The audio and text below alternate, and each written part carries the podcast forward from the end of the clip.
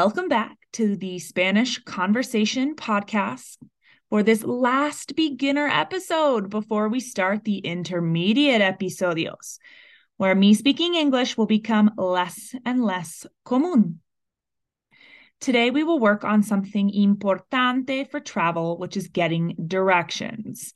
I was feeling really original, so I made ocho preguntas for us today que puedes utilizar for ayuda getting around a new place. If you have a trip coming up soon, I hope you're already working on my Spanish course online, Travel Spanish for Gringos. I also hope you can take some time to understand asking these questions in the event that you will need them while abroad. All right, let's get to the vocab, then the translated questions, and lastly, your time to shine with pauses to answer back to me. You will probably be asking more than answering, but learning both sides can't hurt, ¿cierto? Ok, vocabulario en tres, dos, uno. Las direcciones are directions or addresses. Doblar, girar, is to turn. Seguir is to continue or follow. A la izquierda is to the left. A la derecha to the right. Recto or derecho are straight. La autopista, la carretera, are highway. Llegar is to arrive, get to. Lejos de is far from. Cerca de is close to. La cuadra is block. La esquina is corner. And el señal is sign. Okay, imagine you are abroad, you can't find the metro don't know where the nearest bus stop is or what the best way to get to a location would be. You try Google, but as you'll find out, emergency closures and construction mean Google's not perfecto. Así que necesitas ask someone. Número uno. ¿Cómo llego a blank? How do I get to blank? This use of llegar is the best translation for get to. Although most learn it as to arrive initially, you can switch it to llegaría for would I get to, or llegamos for we get to, and so on. You can conjugate the verb as you choose. Número dos. ¿Dónde puedo encontrar blank?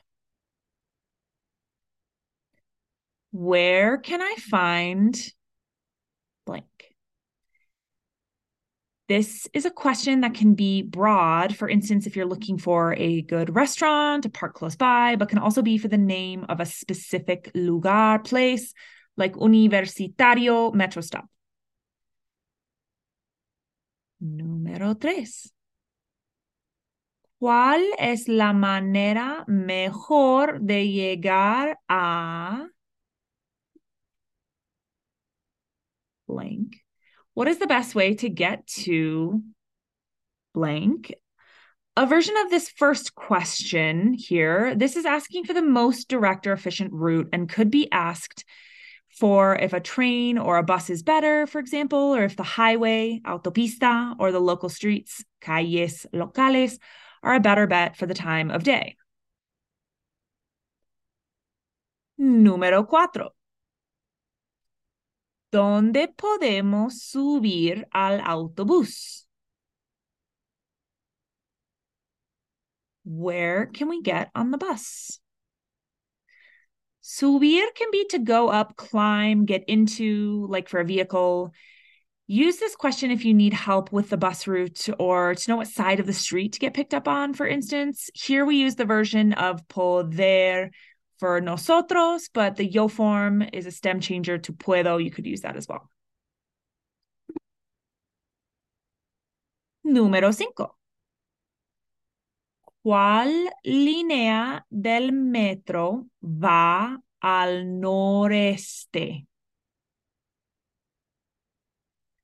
Which metro line goes northeast? You might be thinking this would be easy to Google, but sometimes service is poor or the metro line you want is closed. So you might want to ask an employee for assistance finding the correct metro line. Will be good to know your colors, letters, etc. to understand the reply. Also note the use of northeast, noreste, but you could also pick norte, sur, este for east or oeste for west. Está lejos de aquí. Blank. Is blank far from here? This question numero seis was using estar because of location. It's a good way to gauge how much walking time or traffic time it takes to get to a place, perhaps the airport, aeropuerto, a museum, museo, or other landmark that people might know. Número siete. ¿Me puedes ayudar a encontrar blank? Can you help me find blank? Here we use a pronoun of me, me. You could also use nos for us. You could be asking for a generic location like a cajero automático, like an ATM, or a specific name of a museum or landmark. This is a kind of way to ask for help if the person is able to provide it. Número 8. ¿Puedes darme direcciones de cómo llegar a blank? Can you give me directions for how to get to blank? Here's a more broad, general question inviting step by step directions. I have left it for last because it invites the most varied of responses, some of which might be hard to understand. Be prepared for a lot of prepositions. You might want to brush up on those before asking this. Prepositions like cerca de, lejos, a la izquierda, as were outlined in the vocabulario section. Okay, listo, lista? Are you ready? Here come the questions, random order. Make sure you pause if you need to. Here we go. ¿Está lejos de aquí el aeropuerto?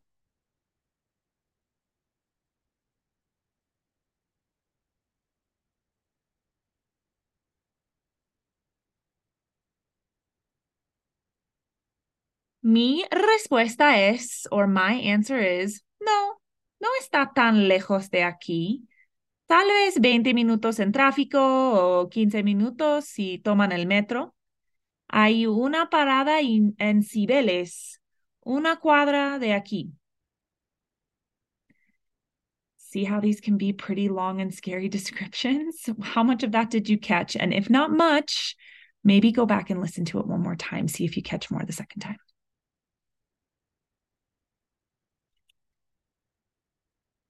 ¿Puedes darme direcciones de cómo llegar al museo?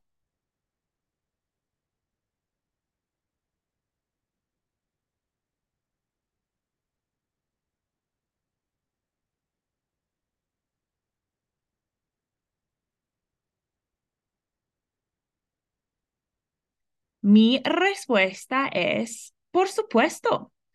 El museo está en la esquina de Álvarez y Oro. Si siguen en esta calle cinco cuadras, pueden doblar a la derecha en la calle Obregón y entonces lo verán en dos o tres cuadras. Remember that cuadras are blocks. What were the instructions step by step? See if you could write them down for yourself after listening.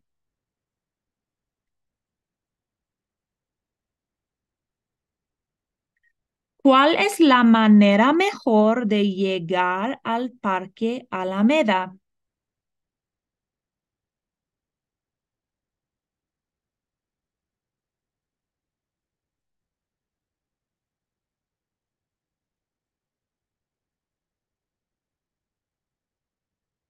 Mi respuesta es, es un poco lejos de aquí, 30 minutos caminando.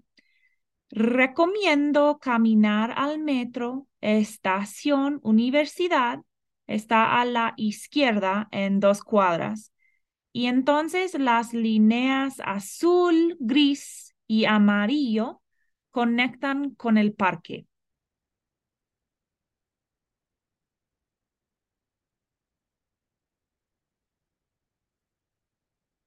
¿Cuál línea del metro va al noreste?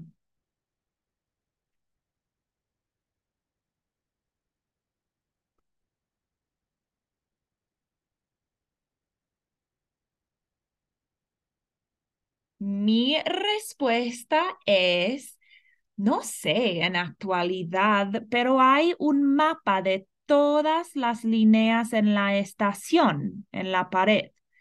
Creo que línea F va al norte y puedes cambiar a línea C para ir al este u oeste. Buena suerte. Was I helpful? What can I find on the pared or the wall of the station?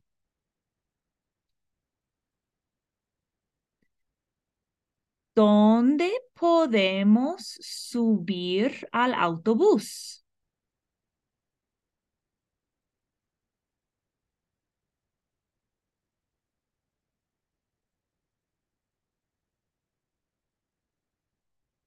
Mi respuesta es, hay paradas por todas partes, solo necesitan buscar el señal morado con un T. Eso significa que puedes subir allí. Es necesario tener una tarjeta especial del autobús. Puedes comprarla en la estación del metro aquí y cargar pesos en ella. Whoa, what is the thing I need to know about getting on the bus? Something to do with a tarjeta or card? Did you catch that?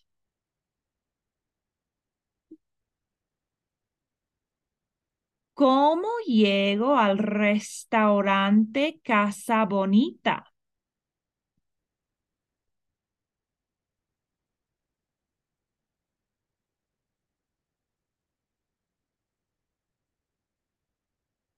Mi respuesta es, ah, sí, ellos se han mudado al otro lado de la ciudad hace tres meses. La nueva dirección está en la esquina de 42 y Salazar. Where is Casa Bonita?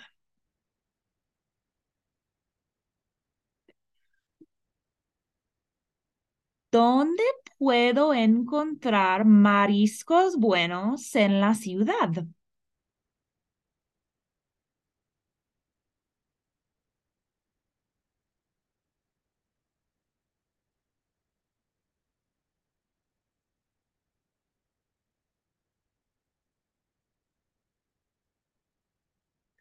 Mi respuesta es, pues, si está bien pagar mucho, hay un restaurante, se llama Isolda, en Palanco. Es el mejor, o si quieren algo más barato, mi favorita en Roma es Restaurante Rojo, en la Plaza Mayor. What was the difference between the two choices that I was provided?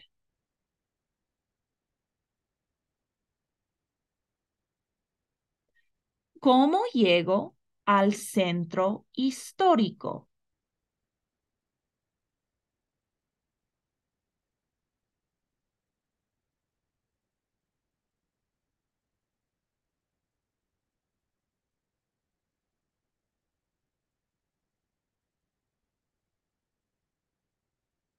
Mi respuesta es, de aquí no hay una buena manera de llegar allí tan tarde. Hay Uber, es muy popular y ellos te llevarán fácilmente sin mucho tráfico ahorita. De lo contrario, puedes tomar el autobús, llega cada 10 minutos y hay un mapa en su sitio de la red. Sitio de la red is like website. Uh, so I'm encouraged to check out the map, right? Um, but what else did we learn about transport at this hour of the day?